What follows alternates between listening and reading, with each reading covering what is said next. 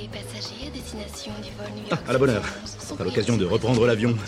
Sans blague, t'es pas venu en jet Savoir inutile numéro 876. Un avion sur 10 qui part de France est un jet privé. Et un jet, c'est aussi 10 fois plus polluant qu'un avion de ligne. Les savoirs inutiles néons. Les savoirs inutiles. Savoirs inutiles. Néon. Le soleil brille, les oiseaux chantent, le ciel est bleu. Ah, Vous le sentez, ce doux parfum de vacances? Après des mois cloîtrés chez nous, merci la pandémie, on n'a qu'une idée en tête, voyager. Et comme 98% de la population, on se servira des moyens de transport classiques pour nous déplacer, comme la voiture, le train, l'avion ou la trottinette pour les plus courageux d'entre nous. Et puis, il y a les autres. Les Kylie Jenner, les Bernard Arnault, les Neymar et autres Taylor Swift. Vous savez, cette tranche de la population un chouïa plus aisée que nous. C'est normal. Les pauvres, c'est fait pour être très pauvres et les riches très riches. Alors eux, pour le coup, ils se prennent pas la tête. Leurs déplacements, ils les font à bord d'un jet privé, comme l'agent 007. Ça va plus vite, il y a plus de place, et puis euh, ça va, c'est pas si polluant que ça. En fait, euh, si. Pour tout vous dire, un jet privé, c'est même 10 fois plus polluant qu'un avion de ligne. Et un avion de ligne, c'est déjà très très polluant. Pour vous donner une petite idée, un vol Paris-Genève en jet privé, soit environ 500 km, va rejeter à peu près 7000 tonnes de CO2, l'équivalent du bilan carbone annuel de 636 Français. Le même trajet en train, lui, émet environ 50 fois moins d'émissions. Mais il dure plus longtemps.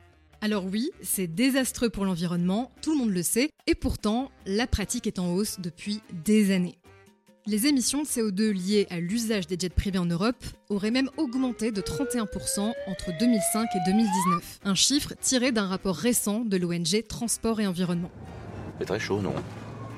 Et il faut dire qu'en France, on est loin d'être exemplaire à ce niveau-là. Sur notre territoire, un vol sur 10 est effectué par l'un de ces engins. Et le gros souci, c'est que chez nous, la plupart des jets parcourent en moyenne moins de 500 km. Soit la distance opérationnelle où les avions sont les moins performants et donc les plus polluants. Alors vous allez me dire, ouais, les milliardaires, euh, pourquoi ils changent pas de moyens de transport s'ils savent que c'est aussi polluant? Eh bien, tout simplement parce que les jets privés ne sont pas taxés dans la plupart des pays européens. En moyenne, le taux d'imposition du kérosène qui est utilisé pour ces avions privés est 35 à 40% inférieur à celui de l'essence. Un petit avantage fiscal pour les méga riches, preuve que plus t'en as, moins tu payes. La vie n'est pas juste, tu vois. Surtout que mettre en place une taxe, ce serait pas du tout un problème pour les utilisateurs de jets privés, dont la fortune moyenne avoisine les 1,3 milliards de dollars. Et puis, ça permettrait aussi d'investir dans des technologies plus vertes, pour voler un peu plus écolo. Pourtant, les choses bougent du côté de l'aviation commerciale. En mai dernier, un avion Airbus A350 a réalisé son premier vol long courrier avec un tout nouveau genre d'agrocarburant. Il était fabriqué à base d'huile de cuisson usagée. Mais ça, c'est vraiment inutile de le savoir. Vous avez aimé ce podcast? Alors abonnez-vous sur votre plateforme préférée, faites-le connaître, laissez-nous des commentaires. On se retrouve aussi sur le compte Insta des Savoirs Inutiles Néon pour un format vidéo inédit chaque semaine. Et sur notre appli iOS et Android.